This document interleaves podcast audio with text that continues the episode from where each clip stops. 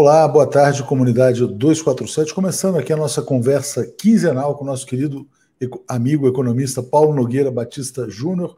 Deixa eu só mudar esse fundo aqui, que eu gosto mais. Não, não é botei fundo, é esse fundo aqui. A gente faz tudo simultaneamente. Tudo bem com você, Paulo? Tudo bem, Léo, e você? Tudo em paz. Uma alegria falar com você. Deixa eu agradecer aqui ao Rômulo Alencar, que chegou como assinante, ao Alan Patrick, que nos manda um apoio, Roberto Gervitz e a Débora Rodrigues, que fala imperdível, análise robusta no conteúdo, elegante na forma. Paulo, a gente vai falar sobre economia, mas é inevitável a gente não passar pela questão internacional. Eu acompanhei os seus tweets, você criticando um certo viralatismo é, de setores da imprensa brasileira que criticavam a viagem do Bolsonaro à Rússia. Né? O Brasil tem que manter boas relações com todos os países, mesmo que seja o Bolsonaro o presidente. Então, eu queria te pedir para fazer uma análise sobre o que foi essa viagem do Bolsonaro à Rússia e também uh, te perguntar, na sequência, como é que você está avaliando o quadro eh, geopolítico ali das tensões na região. Bem, o segundo ponto é mais importante que o primeiro, né?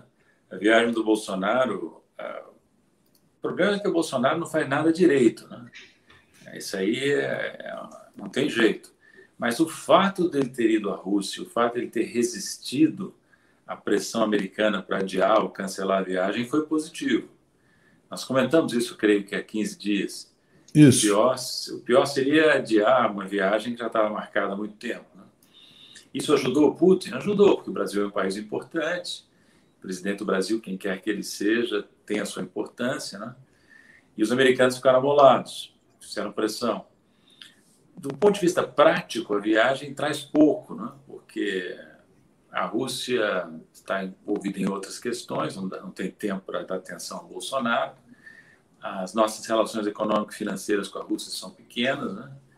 É mais uma questão geopolítica e o que o Bolsonaro fez se insere nas tradições da política externa brasileira, que é manter uma relação positiva com a Rússia. Isso era verdade até antes dos BRICS e se tornou mais verdadeiro depois da formação dos BRICS. Né? Agora, sem comprar briga, não temos que comprar como nossa uma briga que é russa, né? Eles não compram nossas brigas, não, por que comprar as deles? Né? Então, eu diria que a, a posição brasileira a, teria que ser uma posição semelhante à da China. Não sei se você tem observado. Tem acompanhado tem... bastante. A China condenando qualquer tipo de intervenção externa ali na região. Né? Ou seja, a China fala em favor da integridade territorial da Ucrânia, mas ao mesmo tempo critica as expansões da, da, da OTAN, não é? que ameaçam a segurança russa. Acho que essa posição é positiva, essa posição que a China adotou é positiva, que o Brasil deveria adotar também. E creio que já está, de certa maneira, adotando, apesar das confusões do governo Bolsonaro. Né? Ô Paulo, você que conviveu durante tanto tempo é, com os russos no Banco dos BRICS, enfim, como é que você descreveria o caráter russo a, e como é que você vê o Vladimir Putin também? Porque a hostilidade da mídia ocidental em relação ao, ao, ao Putin é algo assim espantoso, né? Então queria uh, pedir uma, um feedback seu uh, de alguém que conviveu uh, com eles de perto. Olha, eu tive uma experiência muito diferente. No FMI, a minha relação com os russos era excelente. O nível dos russos na diretoria do FMI, muito bom, extraordinário, até eu diria. Mas os russos que mandaram para Xangai no Banco dos BRICS eram muito mais fracos, muito mais uh, propensos à intriga, a conspiraçõezinhas tolas. Né? Então, a ideia, a, a ideia que eu formei dos russos enquanto tecnocratas foi mista, sabe? muito forte no FMI, muito fraca em Xangai, no Banco dos BRICS. Né?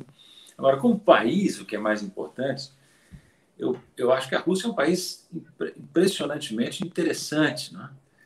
E questões políticas à parte, é um país com uma extraordinária cultura, uma riqueza cultural realmente impressionante. Tanto em Moscou como em São Petersburgo, você vê isso com muita força, né? não só literatura, música, mas mesmo coisas menos conhecidas no Ocidente, como a pintura russa, são é, é extraordinária. Né? Então, então, eu diria a você que, para o meu gosto, que é, como sempre discutível, a Rússia é o país talvez mais interessante dos BRICS. Né? Agora, não podemos, tratá-los como.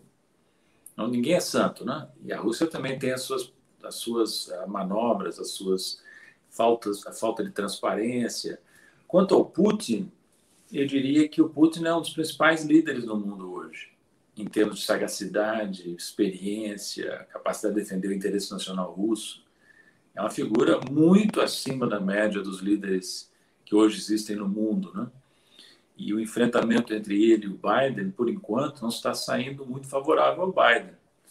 Acho que o Putin, em vários pontos, parece estar levando a melhor, né? mas como, como você sabe, isso muda dia a dia. Nós estamos falando hoje, segunda-feira, dia 21 de fevereiro. Amanhã pode ser outra coisa, quarta-feira outra. Né? Então, é uma situação muito instável, né? essa que nós estamos vivendo hoje. É, tem uma, uma, um comentário interessante aqui do, do Alexandre. Né? É, nessa viagem do Bolsonaro, a Rússia defendeu que o Brasil se torne membro permanente do Conselho de Segurança. É, você viu essa declaração? Isso aí era uma coisa já esperada ou não? Ou eles estão buscando aliados aqui na América Latina? Porque também eu tenho acompanhado bastante, em função do que está acontecendo, Paulo, o noticiário das agências russas, e eles têm enfatizado, quer dizer, como eles têm sido atacados no campo deles, ali nas fronteiras, é, na semana passada eles destacavam o reforço da cooperação com a Venezuela. Na sua opinião, eles vão se tornar mais presentes na América do Sul também? Talvez sim, em resposta ao avanço da OTAN no, na, nas imediações da Rússia, é bem possível que a Rússia queira fincar a bandeira por aqui. Esse, apoio da Rússia à entrada do Brasil como membro permanente do Conselho de Segurança das Nações Unidas seria uma coisa importante seria uma contrapartida concreta e importante que a Rússia poderia dar a movimentos que o Brasil fizesse em favor da Rússia, né? em favor da paz, em favor do, da compreensão das posições russas. Porque, Léo, aqui no Ocidente, nós fazemos parte, bem ou mal, do Ocidente, né? A mídia noticia muito mal essa questão, dando muita ênfase às posições americanas as posições dos Estados Unidos. E os Estados Unidos têm os seus pontos, não há dúvida. Tem como se defender nessa questão também. Mas a, a posição da Rússia é praticamente omitida. A gente não fica sabendo realmente o que, que a Rússia está fazendo. Há uma demonização do Putin. Né? Então, nós temos que. O Brasil, nessa, nessa situação, qual seria a posição? Toda vez que há um enfrentamento entre grandes potências, nós temos que tirar partido disso para um avanço da posição nacional. Se esse avanço significar reconhecimento da pretensão brasileira de entrar no Conselho de Segurança, isso é muito positivo. Nesse sentido, Paulo, a viagem do Bolsonaro foi positiva para o interesse nacional, na sua visão? Creio que sim, creio que sim. Acho que foi foi positivo, sobretudo para ele, Bolsonaro, né? porque quebrou aquela imagem de que ele era isolado, um párea internacional. Ele foi recebido na Rússia como presidente, como que ele é. Né? Então, foi positivo para ele, Bolsonaro, sobretudo. Mas para o Brasil também, de certa maneira, porque mantém o vínculo, mantém a, a noção de que, independentemente de quem seja o presidente do Brasil, o Brasil atribui importância em relação com a Rússia. Né? Claro que se, por exemplo, Lula ganhar a eleição, a, a, vai ser outro jogo. Né? O Brasil terá um presidente com, com, com presença internacional. Eu não duvidaria em dizer que, apesar de tudo que se disse que o Putin prefere que o Lula vença, né? assim como Xi Jinping provavelmente prefere que o Lula vença também. Né? Por quê? Porque sabe que o Lula será um presidente mais independente dos Estados Unidos do que é o Bolsonaro. Né? E o enfrentamento fundamental dos russos e chineses hoje é com os Estados Unidos. Ou seja, o Lula ainda é uma alternativa. Por mais que tenham recebido bem o Bolsonaro, porque também atende ao interesse russo, ali, na verdade, o Lula seria o nome mais importante. Uh, deixa só, uh, a gente falou sobre isso 15 dias atrás, e você teve uma, uma posição crítica em relação à questão dos BRICS na Argentina, mas a Roseli está te perguntando sobre isso. É, você acha que se houvesse ingresso, é um ingresso rápido, demora? Ou foi só uma ideia? Como é que você vê essa questão BRICS-Argentina? Bom, voltando ao tema, foi só uma ideia. O Fernandes foi muito, fez muito bem de apresentar a proposta que interessa a Argentina. Né? O meu ponto apenas é o seguinte: talvez eu não tenha explicado bem na, na última conversa nossa. É que os BRICS são um arranjo que, que opera por consenso. Então, os cinco países têm que estar de acordo. E também tem que haver uma preocupação com o equilíbrio geográfico do mecanismo, sabe? Então, o Brasil é o único país da América Latina que está nos BRICS e há três países na Ásia, né? e só um na África.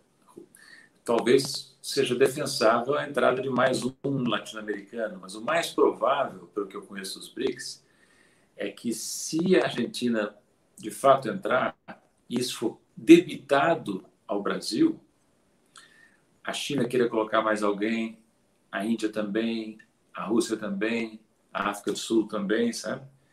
Então, no, no, no, frigir dos ovos, o mecanismo passaria de cinco integrantes para dez, digamos, né? algo assim, né?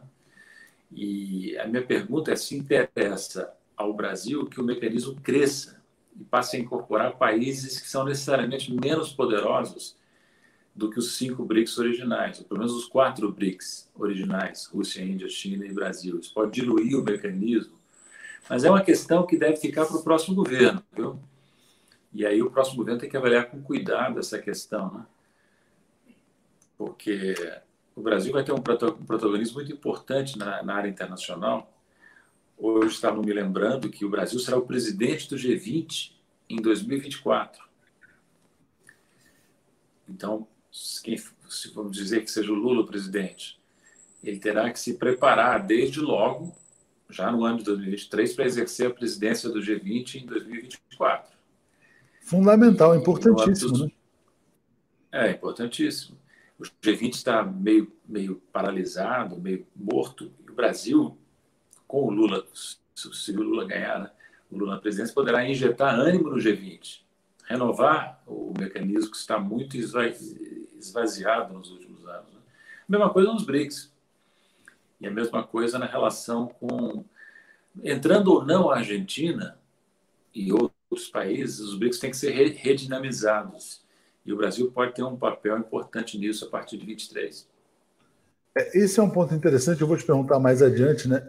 Porque a gente vai falar sobre o artigo que você falou, que você publicou essa semana, dizendo que as condições da economia brasileira são melhores até do que o próprio ex-presidente Lula tem dito.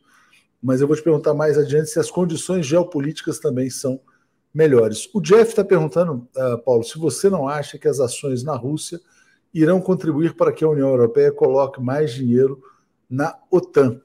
É, você acha que a. Porque a União Europeia, inclusive, já gastou muito dinheiro, quer dizer, nessa questão, nessa aventura da expansão da OTAN. Estados Unidos também. Como é que você vê a solução para esse impasse? A Ucrânia, em algum momento, vai renunciar a essa pretensão de entrar na OTAN? O que, que você acha que é o desfecho da crise atual? É uma pena que esse assunto tenha sido colocado na mesa. Né? Para quê? Para que querer incorporar? Porque vamos fazer uma distinção aqui, Léo. Uma coisa é a Ucrânia entrar para a União Europeia. Outra coisa é a, União, é a Ucrânia entrar para a OTAN. A OTAN é uma aliança militar. A União Europeia é um, é um mecanismo econômico, político. É menos grave, no meu entender, a entrada da Ucrânia na União Europeia do que na OTAN. Mas, enfim, não sei, não sei qual é o ponto de vista exato dos russos a esse respeito. Teria sido muito melhor nunca ter colocado esse assunto à mesa, porque agora fica um problema para os Estados Unidos, para os europeus e para a própria Ucrânia, sob pressão do Putin, declarar que não mais vão entrar na. que abrem mão de entrar na, na OTAN. A melhor solução seria, a meu ver, deixar o assunto quieto, sabe? Ninguém fala nada, mas há um entendimento de que os ocidentais, um entendimento firme os ocidentais não vão perseguir, nem a Ucrânia vai tentar a entrada do país na OTAN. É possível isso? Talvez não, porque o nível de desconfiança dos dois lados, da Rússia com os Estados Unidos, dos Estados Unidos com a Rússia é tal, que o entendimento assim tácito pode não ser respeitado, pode não ser aceito, né? Tanto mais, Léo, é que aí vem uma coisa importante. Existe toda uma controvérsia política, diplomática, sobre o que, que significou no passado a, a atitude da OTAN em relação à expansão para o leste. Os russos alegam, com razão ou sem razão, que havia um compromisso escrito ou qual de que, com o colapso da União Soviética, a OTAN não se expandiria. E ela se expandiu. entrou Polônia, entrou Romênia, entrou a Bulgária, entrou a Hungria, entrou a Tchecoslováquia, a República Tcheca, entrou a Eslováquia, entraram os três países bálticos que nem eram, que, que resultaram da dissolução da União Soviética. Esses outros que eu mencionei eram países que faziam parte do bloco soviético, mas não eram parte da União Soviética. E a Ucrânia seria o quarto país que, se entrasse, seria o quarto país a entrar na OTAN, que resultaria da dissolução da União Soviética, que é uma coisa muito mais complicada. Né? Então, não sei se eu estou respondendo bem a sua pergunta, mas eu quero dizer é o seguinte: é que existe um ponto de vista russo nessa história. Né? Claro. Que tem que ser considerado. Um, né? é, um ponto de vista russo que raramente chega uh, ao Ocidente né, pelas agências internacionais, que você mencionou, eles são sempre os vilões da história e não têm o direito de. Uh, e, na verdade, e as suas opiniões não chegam. Graças a, a, agências como RT, Sputnik, é que a gente começa a saber um pouco mais. E foi um grande investimento do governo russo quando esse processo de expansão da OTAN começou a ficar mais evidente. Né? Eles precisavam trabalhar também o soft power. Agora, uh, Paulo, olhando ali para a situação, quer dizer, porque tem uma questão que o Putin colocou na semana passada que eu queria te trazer também, dizendo o seguinte: olha, eles vão impor sanções com guerra ou sem guerra, eles querem chegar a sanções de qualquer maneira. É, e a Kamala Harris, que é vice-presidente dos Estados Unidos, também falou que a Rússia vai sofrer um pacote de sanções sem precedentes. Países que sofrem sanções sempre são muito estrangulados, né? É, Irã, Venezuela, enfim. Você acha que a Rússia consegue, na verdade, viver sendo objeto de sanções ou o prejuízo econômico vai ser muito grande? Quando se fala, por exemplo, questões econômicas, ah, vai sair do sistema financeiro, vai ficar fora do SWIFT. Às vezes a impressão que a gente tem olhando de fora é que o objetivo real é a imposição das sanções. Eu não acredito que venham sanções se, por si mesmas, sem que a Rússia faça alguma coisa de mais agressiva, de invasão parcial ou total da Ucrânia. Não acredito nisso. Para isso, para aplicar sanções, vai ter que haver um motivo muito forte. Né? Se houver um conflito militar entre a Rússia e a Ucrânia e as sanções forem aplicadas, eu não compararia, Léo, a Rússia com Venezuela e Irã. A Rússia é muito mais poderosa, maior, tem mais, tem mais condições de ser autossuficiente. Sofreria com as sanções? Sofreria. Mas não na mesma medida, acredito. Teria mais condições de resistir às sanções do que o Irã ou a Venezuela.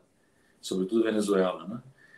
Mas, uh, por outro lado, não podemos, não podemos levar a imaginar que sanção não importa, que a, gente, que a Rússia pode fazer o que bem entende. Não, as sanções vão pesar especialmente essas financeiras que você mencionou. Então, o Putin deve estar fazendo um cálculo complicado se, se vai invadir ou não, qual é o preço que ele terá que pagar em termos econômico-financeiros se fizer uma invasão. Né? Depois você tem que saber que tipo de invasão. Né? Vai ser uma invasão total ou vai ser uma invasão parcial, como foi a, a, a tomada da Crimeia em 2014? Talvez ah, isso faça uma diferença em termos do nível de sanções aplicadas. É, e outra coisa que está em discussão hoje nas agências é o reconhecimento dessas repúblicas independentes ali no território da Ucrânia que tem população majoritariamente russa, né? É, Léo, Paulo, esse, Léo, esse é um ponto importante. Léo, esse é um ponto importante que você tocou aí. Vocês verem a moderação da Rússia. Até hoje, a Rússia não reconheceu essas repúblicas autoproclamadas no leste da Ucrânia, eh, Donetsk e Luhansk. Não reconheceu. Uma coisa que a Rússia poderá fazer se sofrer agressões é reconhecer. Não é? Veja que é um sinal de moderação da Rússia não reconhecer essas repúblicas, são muito ligadas a eles, como você disse. É, e é interessante né, você imaginar o seguinte: quer dizer, a Ucrânia perdendo o território depois de ter sofrido uma revolução colorida em 2014, né? Muito parecido com o que aconteceu aqui no Brasil também, que foi o golpe de 2016. Paulo, você vê uh, grandes repercussões para a economia mundial do que está acontecendo, preço do petróleo, é, risco inflacionário. Como é que você, de que maneira esse, é, essa crise pode impactar o cenário global? Ela afeta por vias comerciais e financeiras, como sempre, né? deve provocar uma elevação dos preços das commodities, petróleo e outras. alimentando a inflação e pode provocar instabilidade financeira em, em países emergentes. Né? Agora, claro que tudo depende se vai haver conflito militar ou não. Se não houver conflito militar, as repercussões econômicas serão muito mais limitadas. Se houver conflito militar rápido, tipo Crimeia em 2014, também os efeitos serão menores. Onde haveria mais efeitos seria uma invasão completa da, da Ucrânia pela Rússia com a tomada da capital. Aí a situação ficaria muito mais grave, com efeitos econômicos maiores também. Né? Deixa eu, então, ah, deixa eu então botar o teu artigo aqui na tela, que é um artigo muito interessante dessa semana, recomendo. Está publicado aqui no Brasil 247. É, Lula está errado. Né? E é interessante, você fez um título provocativo, mas evidentemente você está focando numa questão econômica pontual.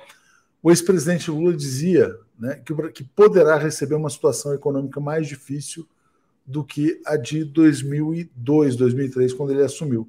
Por que, Paulo, que ele está errado, na sua opinião? Está errado em parte, numa parte importante, porque num assunto crucial, que é a situação do setor externo da economia, das contas externas da economia brasileira, a posição hoje é muito melhor do que era em 2002 e mesmo em períodos anteriores, na década de 80 e 90. A situação hoje é bem mais forte. E por que, isso é importante? Porque a situação das contas externas determina a vulnerabilidade maior ou menor de um país a pressões estrangeiras. Não é? Então, em 2002, qual era a situação quando Lula foi eleito pela primeira vez? Fernando Henrique Cardoso tinha deixado tudo pendurado por barbante, até a inflação estava escapando do controle. É verdade que, em parte, por causa dos receios em relação ao que o Lula faria, mas o, déficit em conta corrente alto, dependência de capitais externos, reservas muito baixas, o que obrigou, inclusive, o Brasil a recorrer de novo ao FMI no final do governo Fernando Henrique Cardoso.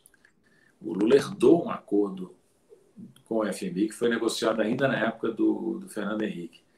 E recorreu ao FMI, não precisa passar oito anos em Washington, como eu passei, para saber que o FMI é uma entidade política, técnica e política. E recorrer ao Fundo Monetário Internacional significa, na prática, em grande medida, recorrer aos Estados Unidos. Né? Apesar dos esforços que eu e outros fizemos lá, quando estava lá em Washington, para melhorar a governança do Fundo Monetário, nós conseguimos um pouco, o Brasil melhorou muito a sua posição individual, mas o quadro global da distribuição de decisão de votos e, e no FMI ainda é muito semelhante ao que existia antes. E os Estados Unidos têm um poder grande, um poder de veto importante. Né? Então, o fato de hoje o Brasil ter reservas altas, acumuladas no período Lula-Dilma, diga-se de passagem, né? o golpe de 2016 não fez um grande estrago, não fez estrago aí reservas estão em termos de dólares nominais mais ou menos no mesmo nível que estava no final do governo Dilma. Né? O balanço de pagamentos de conta corrente com nível de déficit baixo, investimentos diretos que superam o déficit em conta corrente, ou que, se você descontar os investimentos brasileiros no exterior, mais ou menos batem com o déficit em conta corrente, e o investimento direto é uma fonte mais estável de capital. Temos um regime de câmbio flutuante, que é um regime melhor, dos, entre, dentre aqueles que existem. Então, o Brasil hoje, não é que, que, a posição brasileira seja invulnerável, não é, não é isso que eu estou dizendo, mas ela é muito mais forte do que era em 2002, quando Lula se elegeu pela primeira vez. A questão é a seguinte: o governo atual não sabe o que fazer com isso, mas o futuro governo saberá? Espero que sim, né? Paulo, aqui enquanto você falava, olha que interessante, eu vou voltar a esse tema aqui, mas só para não deixar de passar, a gente subiu uma notícia aqui no site. Vladimir Putin anunciou hoje, em rede nacional, o reconhecimento da independência de Donetsk e Luhansk no leste da Ucrânia. Então, notícia de hoje aqui, enquanto a gente acabou de. É, é bem recente. E aí vai colocar, colocar um combustível a mais. Importante, porque o Putin estava sendo moderado nessa questão. Não tinha até hoje essa questão, essas repúblicas de Donetsk e Luhansk estão estão autoproclamadas em resistência a Kiev desde 2014. E só agora, em 2022, a Rússia reconheceu. Resultado que das tensões, das provocações que foram feitas nos anos recentes. Né? Exatamente. Agora, voltando ao artigo, né? você fala da questão da, da força das contas externas aqui no Brasil. Né? E de fato é uma diferença. O Brasil parece ter passado por uma posição estruturalmente é, superavitária.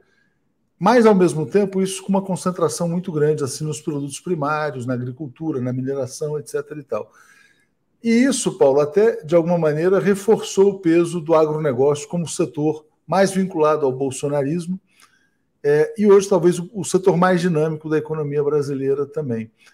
É, não cria um desafio político para o ex-presidente Lula de como é, enfrentar, na verdade, até um pouco esse setor que se beneficiou dessa situação?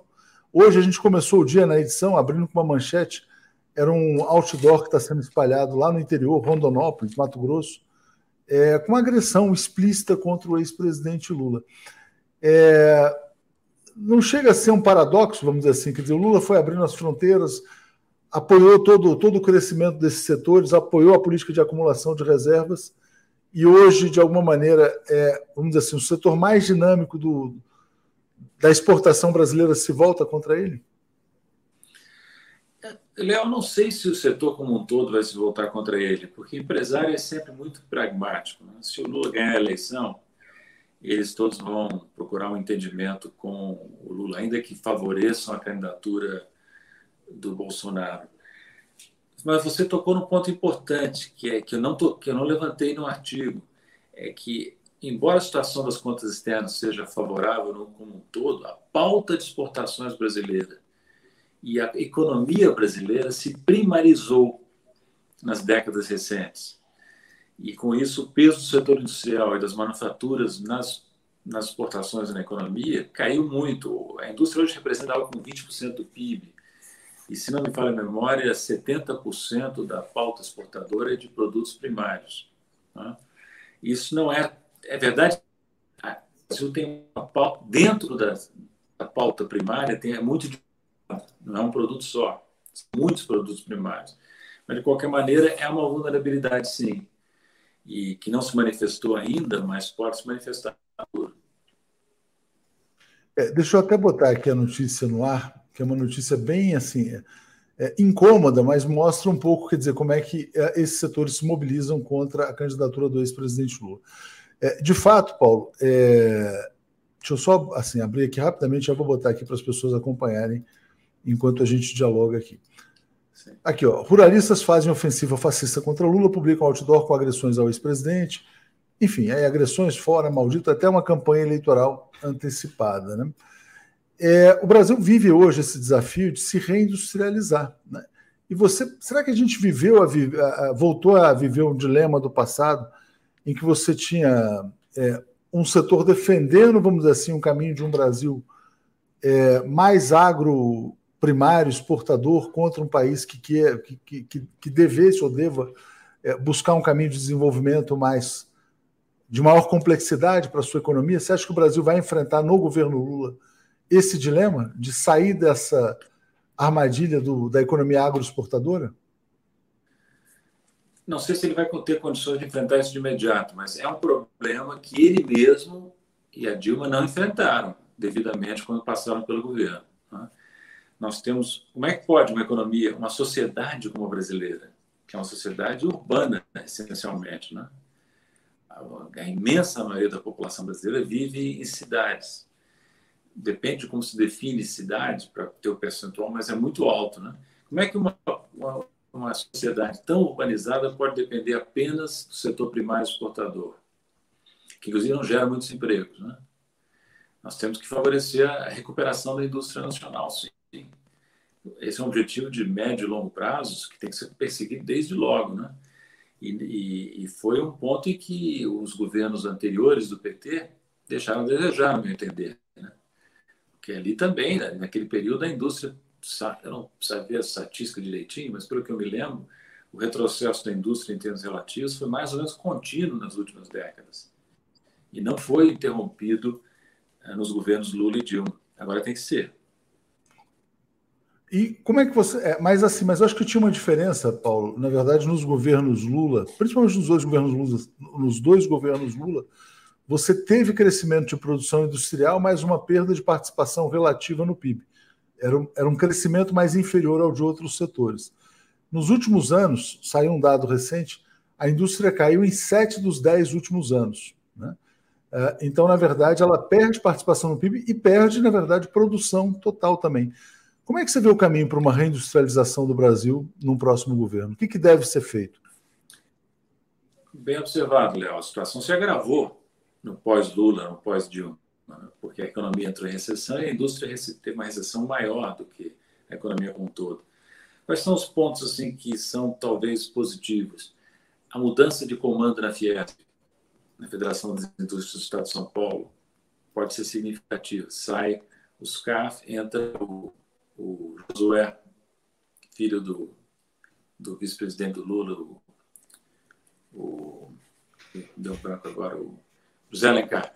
Isso. O Josué, o Josué é uma figura que não, não digo que seja tão promissor quanto o pai, que é difícil, né? o pai é uma figura excepcional, mas é certamente um progresso em relação ao antecessor, SCAF. Né? Então, havendo a vitória do Lula, algo que não está nem de longe garantido, como nós sabemos, nós teremos, o governo federal terá no, na Fiesp uma possibilidade de diálogo muito importante. Né? O setor industrial é, sobretudo, ainda um setor em São paulista no Brasil. Né? E espero que uma evolução semelhante para melhor aconteça na CNI, a Confederação Nacional da Indústria, que tem sido, nos anos recentes, uma fonte de ideias retrógradas impressionante. Nem parece que é a Confederação Nacional da Indústria. Né? Fica defendendo coisas que, no meu entender, são anti-indústria. Então, é muito importante que a liderança do governo federal faça com que as entidades empresariais também se alinhem com o propósito de, de favorecer o setor industrial nacional. Né? Em termos de política econômica, é importante ter um câmbio competitivo, é importante não sobrecarregar a indústria com custos elevados financeiros, né? é importante não abrir a economia em acordos internacionais que comprometam a indústria. Por exemplo, o acordo Mercosul-União Europeia é desfavorável à indústria. É é, ele desindustrializa ainda mais. Então, esse é um que não pode ser aceito pelo futuro governo. A entrada na OCDE, se implicar compromisso de liberalização que prejudique a indústria, não deve ser aceita também. Porque o importante é entender o seguinte: as tarifas de importação de produtos industriais que existem no Brasil, que são chamados de protecionismo atrasado, na verdade são uma compensação parcial pelos custos que a indústria enfrenta aqui dentro. Custo, o chamado custo Brasil, a estrutura tributária, os custos financeiros, as deficiências de infraestrutura. Esse simplista, vamos tarifas para abrir a economia, pode ser feito porque acaba prejudicando uma indústria que já está combalida. Paulo, você falou em não abrir mais uh, a economia, mas você acha que pode vir a ser necessário fechar, uh, ampliar tarifas, quer dizer, adotar uma política de maior protecionismo? Uh, outro dia saiu um dado também que o Brasil, se eu não me engano, tem a segunda maior taxa de desemprego entre os 20 países do G20. Exatamente. Se você pegar as taxas de desemprego no G20, só a África do Sul tem uma taxa de desemprego maior que a do Brasil. A Espanha também, a Grécia também, mas são países que não estão no G20. Dentro do G20, o único país que tem a taxa de desemprego maior que a do Brasil é a África do Sul, e muito maior. Né? Então, nós temos um problema de emprego. Se isso implica fechar mais no sentido de aumentar a tarifa, mas eu não chamaria, Léo, de aumentar o protecionismo. Porque, não, na verdade, não existe protecionismo no Brasil. As tarifas que são altas, se observar, as tarifas brasileiras são altas, do Mercosul, né? são altas para compensar um custo que coloca a indústria brasileira em desvantagem. Entende? Se é necessário aumentar a tarifa adicionalmente, talvez seja. Mas aí vai ser difícil de, de fazer passar, porque implica convencer os outros países do Mercosul, que fazem parte da União Aduaneira com o Brasil, e pelo menos dois deles resistiriam muito, né? Uruguai e Paraguai. Ou seja, o Brasil pode voltar a pensar em utilizar o seu mercado interno como um mecanismo para expansão de uma produção industrial aqui. E aí estou falando isso para emendar com a pergunta do Jeff aqui, que, o que, que vocês acham da política de PPP, Processo Produtivo Básico, para a indústria? Passo para você, Paulo. Qual é a política? PPB, Processo Produtivo Básico. Não estou par disso, não, desculpa. É, não, eu, acho que, eu acho que são políticas de conteúdo, de conteúdo nacional, enfim, dizer, por exemplo, o que havia, é, por exemplo, na questão do petróleo e tal. Até aproveitando, por exemplo, você vai ter, a gente vai ter amanhã. É, diga, diga. Não, se é isso, é muito importante. O conteúdo nacional é uma coisa muito importante.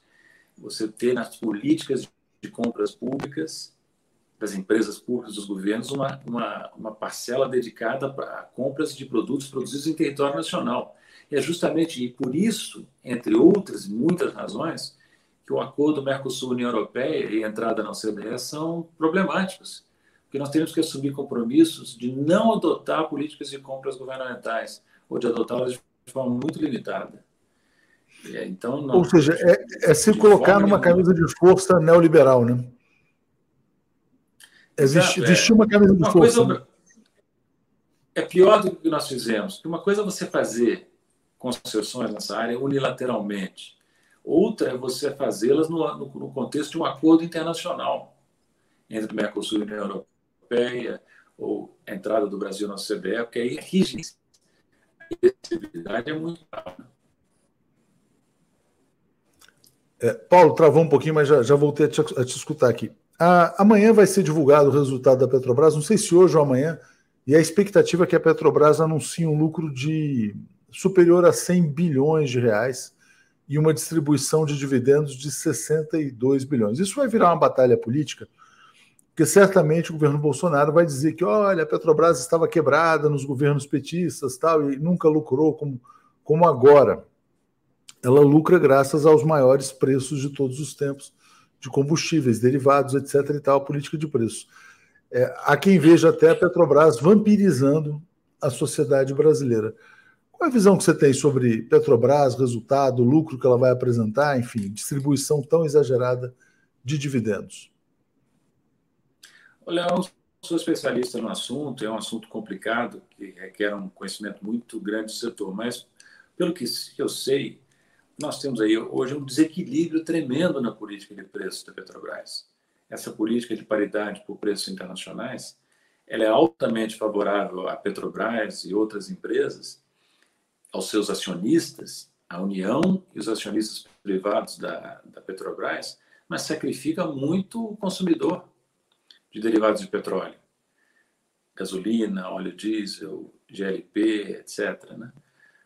Então, nós, nós temos hoje uma política que está gerando resultados excepcionais para as empresas, notadamente para Petrobras, mas à custa de um sacrifício enorme da população, que paga um gás de, efeito, gás de, de cozinha altíssimo, gasolina para transporte, uh, diesel que transporta cargas, isso afeta a inflação, afeta o custo de vida e afeta o salário real da economia brasileira. Então, no meu entender, seria preciso buscar um equilíbrio maior. O Brasil é autossuficiente em petróleo bruto e, e, e bastante, tem um grau de, de, de, independência muito grande em relação a refinados. Então, o Brasil poderia ter uma política baseada mais em custos de produção do que na paridade internacional do preço. Eu acho que é isso que o Lula, se ganhar, vai fazer, pelo que ele tem dito. Né? É, é, exatamente esse era o modelo, quer dizer, você focar nos custos internos, ter uma remuneração para o acionista da Petrobras, mas buscar um equilíbrio entre a sociedade e o acionista. O Cadu Lacerda está dizendo, esse também é um ponto bem importante. A isenção de impostos na exportação do agrobusiness não é um erro na medida em que geram custos internos que exaurem recursos, que geram. Exatamente, você tem uma é, exaustão ambiental é, numa exploração econômica que gera poucos empregos. É, acho que isso tem a ver também, não sei se você já chegou a refletir no passado sobre a lei Candir, né, que isentou a, os impostos das exportações, afetou muito as finanças dos estados. Como é que você vê esse ponto levantado pelo Cadu aqui, Paulo? Ah, acho que tem fundamento. Existe assim uma, um, um, princípio simplista que é repetido muito há muitas décadas no Brasil, não se tributa a exportação.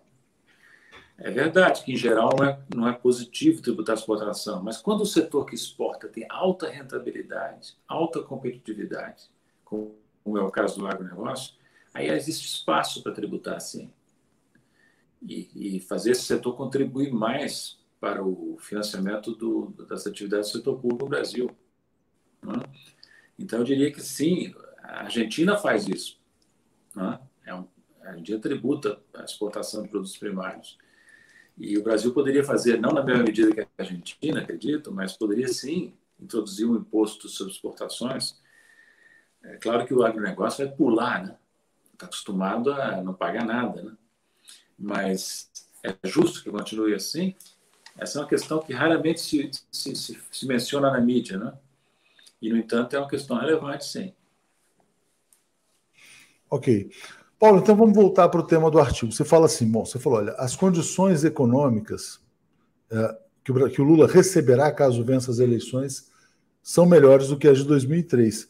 E as condições externas e a geopolítica?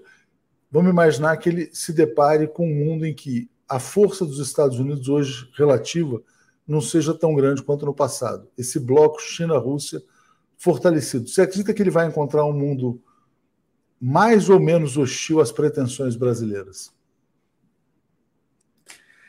Primeiro, Léo, deixa eu só esclarecer.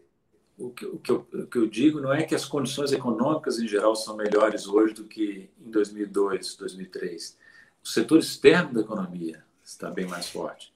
Mas em outras áreas a situação ficou mais difícil, né? Em outras áreas da economia. Mas a sua não, pergunta claro. é sobre a geopolítica. É sobre a geopolítica, que é, essa pergunta é importante. Eu diria a você, não sei se você vai concordar comigo, mas eu, eu diria a você que o quadro em termos geopolíticos é melhor para o Lula do que era em 2003. Porque em 2003 você tinha um poder muito maior dos Estados Unidos em termos relativos. É? Esse poder começou a se esgarçar com a invasão do Iraque, mas o George W. Bush era o presidente e a posição americana era muito forte, né? Só depois, com a crise de 2000, com o insucesso da invasão do Iraque, as mentiras que vieram à tona, a crise financeira de 2008, é que os Estados Unidos começaram a perder posição relativa, né? E essa perda continuou, apesar do Trump fazer, os, fazer todo aquele barulho, let's make America great again, não sei o quê, continuou o declínio americano. O Biden continua. É lento, sim, mas a saída desastrosa do Afeganistão afetou muito a credibilidade americana. Né? E as dificuldades que os americanos estão tendo agora em conter a Rússia também estão criando um problema para os Estados Unidos. A China é outro desafio. Então, quando o Lula, se o Lula assumir em 2003, se vencer de fato a eleição, ele vai se defrontar com um quadro geopolítico mais favorável, um mundo mais multipolar do que era quando ele começou a governar em 2003, com declínio relativo dos Estados Unidos, fortalecimento relativo da China, um bloco, uma aliança mais forte entre China e Rússia, e o Brasil poderá, sem romper com os Estados Unidos, sem romper com a União Europeia, pelo contrário, mantendo boas relações com os europeus e os americanos, poderá também incrementar os BRICS e a relação com a Rússia, a relação com a China, com a Índia, com a África do Sul, com o resto da África, com a América Latina. Então, eu vejo. É claro que se houver uma guerra, tudo muda de figura, uma guerra de grandes proporções, vai prejudicar todo mundo, né? Mas havendo uma, uma continuando uma situação de paz ou uma, uma, guerra limitada no leste da Europa, eu diria que o, o governo que assume em 2003, em 2023, pega uma situação melhor. Não sei se você concorda. Eu concordo plenamente, e eu, vejo exatamente o risco aí, quer dizer, numa guerra que eventualmente leve até uma situação de excepcionalidade em todos os países, inclusive em relação às eleições. Né? Porque quando a gente olha para o bolsonarismo, você percebe o seguinte: quer dizer, uma força que está desesperadamente em busca de um argumento para tumultuar.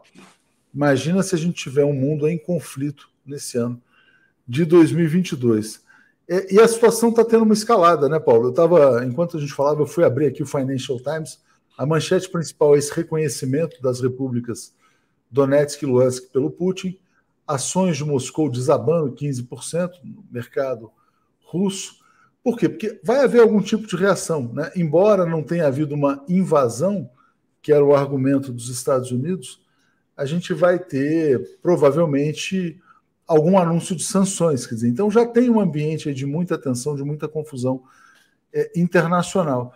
Você vê o Lula como um ator necessário para esse século XXI, como um, um agente capaz de dialogar com todas as forças? O Lula vai se. Uh, ele pode ser um, um, ponto de equilíbrio, o Brasil pode vir a ser um ponto de equilíbrio nesse mundo tão turbulento que a gente está entrando?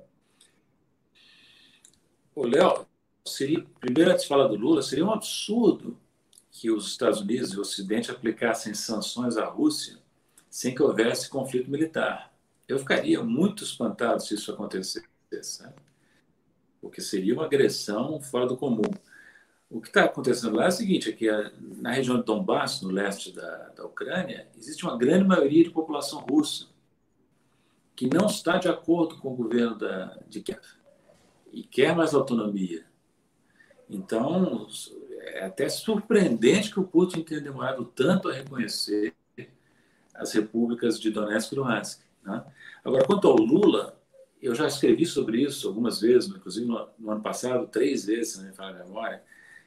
Acho que o Lula terá um papel, se for eleito, um papel muito importante, não só para o Brasil, mas para o mundo inteiro. Porque eu, seria a confluência, repito o que eu disse, o que eu escrevi, será confluência de um grande país, que é o Brasil, com uma liderança de grande expressão num momento que o mundo está sem comando, está sem líderes claros. Porque você veja o Putin e o Xi Jinping, são lideranças importantíssimas, mas não tem, pela posição que ocupam no quadro político, não tem condições de aceitação geral. Ao passo que o Lula, se, sabendo como ele sabe se posicionar de maneira. É macaco velho, né? Não bota, não bota a mão e cumbuca não posso estar enganado, mas desde que estourou a crise na Rússia, eu não vi nenhuma declaração do Rússia e Ucrânia, do Lula sobre isso. Não sei se houve hoje. Não, não falou. Tá de fato, não falou. Está longe, está distante. Está aqui. É, ele não vai botar a mão nessa cumbuca, né?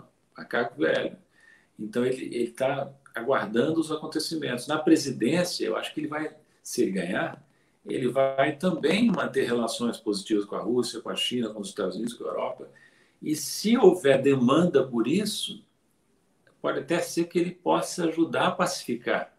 É claro que esse papel de pacificador você não se oferece, né? os outros países têm que querer que você faça esse, esse papel. Né? Então vamos ver se vão querer que o, que o Brasil tenha esse papel. O Brasil está se recuperando de uma fase tenebrosa, né? também não é assim, né? É, mas, mas é curioso, né? É curioso porque Fra... eu entrevistei a ex-presidente Dilma Rousseff na semana passada e ela falava do Brasil como país desarmado, né? E sendo um país desarmado, um país mais frágil, sujeito a golpes. Mas o fato de ser um país desarmado, nesse contexto em que você tem tantas potências em choque, pode ser até um fator de estabilidade. Não, o Brasil é um ator que está aqui, quer dizer, com o único propósito de ser um, um garantidor ou um fiador da paz. É, olhando ainda, uh, Paulo, sobre as notícias, é interessante, você falou, olha, seria um absurdo a imposição de sanções sem um ato de hostilidade da Rússia em relação à Ucrânia. Mas o que está como manchete no Washington Post nesse momento, e com tarja vermelha, urgente e tal, dizendo assim, olha, o simples reconhecimento já é um pretexto para uma futura invasão. Porque vamos imaginar o seguinte, quer dizer, olha, as duas repúblicas se proclamam independentes, né? formam um governo, um governo que vai buscar laços políticos, geopolíticos, diplomáticos com a Rússia. Vai pedir, inclusive, talvez ajuda militar. Então, o que seria uma invasão seria uma ajuda militar a repúblicas independentes. É, é muito triste né, a gente ver isso, quer dizer, um país como a Ucrânia que está se dissolvendo, né? se dissolvendo porque foi alvo de golpe de Estado, de intervenção do que aconteceu em 2014. Um processo que foi comandado, né, comandado pelo Partido Democrata no governo Obama. O Biden teve uma atuação muito direta nisso. Você acha o Partido Democrata mais perigoso que o republicano, Paulo? Internacionalmente ah, falando? Acho que não. É. Não sei te dizer. Os Estados Unidos são uma potência em declínio e perigosa. As potências em declínio elas são perigosas. Né? Agora, sobre a Ucrânia, deixa eu te dizer uma coisa a Ucrânia, é um, dois, quando ela ficou independente, em 1991, saiu da União Soviética Soviética, se constituiu como um país independente, ela abrigava em seu território grande parte do arsenal atômico da União Soviética. E as lideranças do país, recém-formado, as lideranças ucranianas foram persuadidas a abrir mão do arsenal. Em troca do quê? Em troca de uma garantia tripartite do Reino Unido, dos Estados Unidos e da, da própria Rússia. De que valeu essa garantia para a Ucrânia? Quando os russos tomaram a Crimeia em 2014. De que valerá agora essa garantia para a Ucrânia se os russos tomarem as repúblicas da região de Donbass?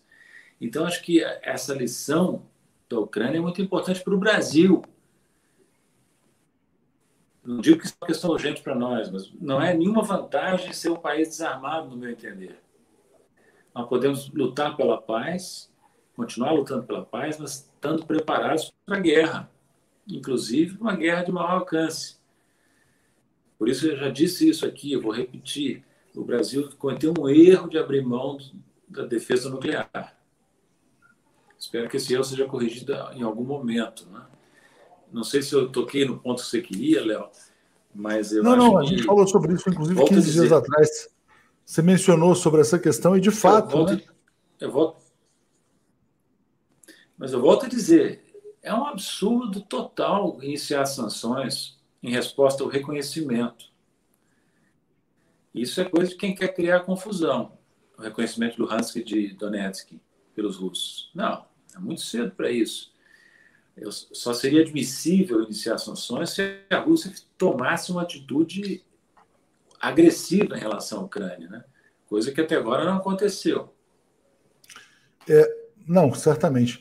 Paulo, queria só aproveitar um aspecto aí da sua fala que você mencionou tempos atrás. Olha, falou, olha, não, se o presidente Lula vier a ser eleito, que nem uh, de longe está garantido, é, as pesquisas, hoje sai uma pesquisa nova, CNT/MDA, que mostra também, uh, na verdade, um cenário de não vitória em primeiro turno, como algumas pesquisas vinham mostrando. Tem algumas pesquisas que mostram até uma pequena recuperação do Jair Bolsonaro. Você vê um cenário muito arriscado para esse ano, um cenário político? Olha, eu fiquei, mais, eu fiquei um pouco intranquilo com essas pesquisas recentes Poder 360 e essa que você acabou de mencionar, que mostram uma certa recuperação, pequena por enquanto, do Bolsonaro, e, e o Lula estabilizado, né? vai flutuando dentro da, da margem de erro. Para o Moro foi muito ruim a pesquisa, pelo que eu vi, né? para a terceira via, de um modo geral. Isso. Então está se concentrando na, na polarização Lula-Bolsonaro. E Infelizmente, por incrível que pareça, considerando tudo que já aconteceu nesses anos de governo Bolsonaro, ele ainda tem chance de se reeleger. Infelizmente. Por isso é que eu volto a dizer o que eu disse há um ano atrás, meados do ano passado, né? era melhor ter liquidado essa fatura. Pode sair muito caro essa ideia que vão deixar o sangrar o Bolsonaro né? e derrotá-lo na urna eu, eu, me lembro que eu fiz até a comparação com o próprio Lula, não sei se você lembra.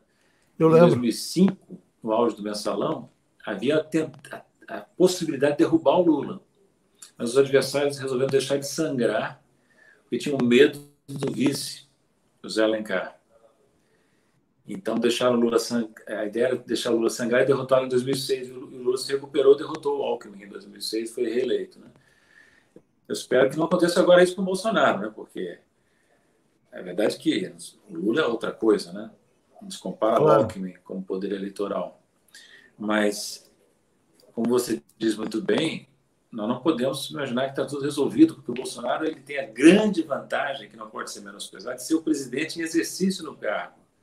Com a máquina na mão, a exposição que a presidência da República dá. Então, por exemplo, essa viagem à Rússia, segundo algumas interpretações, foi positiva para ele e pode até explicar essa pequena recuperação que aparece aí nessas pesquisas recentes. Né? Ele mostrou não estar isolado. Né? É, é, deixa eu agradecer. Não está isolado, foi a Rússia.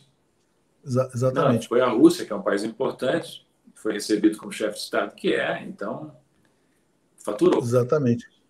O Fernando está dizendo assim: suponho que a Lei Candir valha para o petróleo e pergunta assim, Paulo, onde são guardadas as reservas? Né? Quer dizer, onde que o Banco Central uh, investe? Porque na verdade são várias moedas, mas ele te coloca essa pergunta. E queria também te perguntar, porque também alguém colocou nos comentários mais cedo, se esse cenário de valorização cambial que a gente começa a ter no Brasil, de apreciação do real, na sua opinião, é fruto do aumento da taxa de juros aqui no Brasil ou já é algum efeito Lula também, alguma visão positiva sobre a eventual vitória do Lula?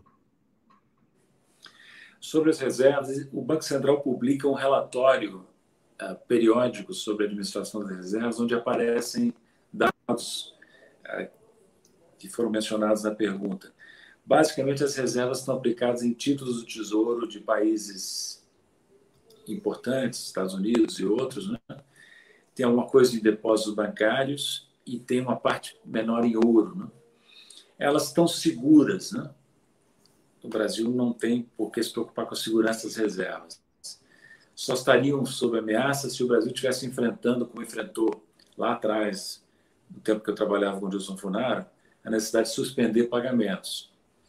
Aí nós tivemos que proteger as reservas, tirá-las do alcance de represálias. Né? Isso foi em 87. Hoje não. Hoje a posição das reservas brasileiras não, brasileiras não oferece nenhuma preocupação maior. Né? Você pode discutir a aplicação, se está bem feita, se não está, mas não, não temos informações detalhadas suficientes para avaliar isso do ponto de vista da, financeiro. Quanto à valorização cambial, é sempre difícil, viu, Léo, interpretar movimentos de curto prazo do câmbio. Eu acredito que o diferencial de juros está tendo um papel, sim. Porque nós estamos com, uma, com um aumento da taxa de juros no Brasil, a diferença entre a taxa interna e externa é muito alta. Né? O efeito Lula é possível, porque o Lula, o que, que o Lula está fazendo? Ele está dando, está dando demonstrações sucessivas de moderação, de ampliação para o centro. Então já há no sentimento, em grande parte chamado mercado, de que o Lula não oferece grande preocupação. O que você vê como risco, na verdade, não que você. A gente até poderia falar sobre isso depois numa outra entrevista. Esse excesso de moderação talvez seja até um risco, né, Paulo? Pode ser, mas o fato é que hoje não me espantaria que uma parte do mercado financeiro prefira a eleição do Lula a continuação do Bolsonaro. Porque o Bolsonaro tem demonstrado uma capacidade de fazer confusão, de criar problemas na área econômica, muito maior do que se esperava quando eles apoiaram em 2018 a eleição de Bolsonaro. Né? Então, é, vamos ver, o mercado é muito volátil para tudo, inclusive nas opiniões políticas, mas não espantaria que uma parte, pelo menos, desse chamado mercado prefira o Lula ao Bolsonaro, com o Lula adotando esse perfil que, que numa outra entrevista a gente pode discutir se é problemático ou não de outros pontos de vista. Né? Vamos deixar isso para a próxima. Paulo, te agradeço bastante aqui. É mais uma entrevista quinzenal, como a gente tem feito, e é sempre muito bom para aprofundar o debate econômico aqui na TV 247. Grande abraço a você e até breve. Valeu. Abraço grande. Eu que agradeço.